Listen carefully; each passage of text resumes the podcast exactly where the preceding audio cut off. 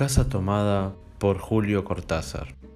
Nos gustaba la casa porque aparte de espaciosa y antigua, hoy que las casas antiguas sucumben a las más ventajosas liquidaciones de sus materiales, guardaba los recuerdos de nuestros bisabuelos, el abuelo paterno, nuestros padres y toda la infancia.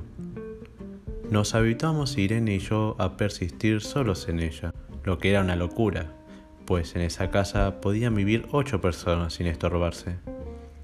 Hacíamos la limpieza por la mañana, levantándonos a las 7, y a eso de las 11 yo la dejaba a Irene en las últimas habitaciones por repasar y me iba a la cocina.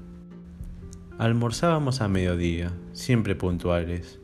Ya no quedaba nada por hacer fuera de unos platos sucios.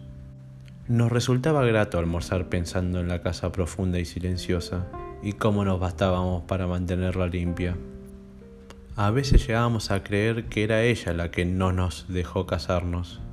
Irene rechazó dos pretendientes sin mayor motivo.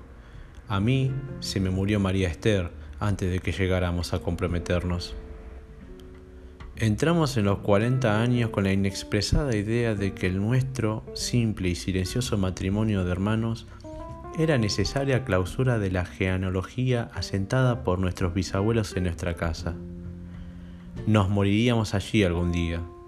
Vagos y esquivos primos se quedarían con la casa y la echarían al suelo para enriquecerse con el terreno y los ladrillos.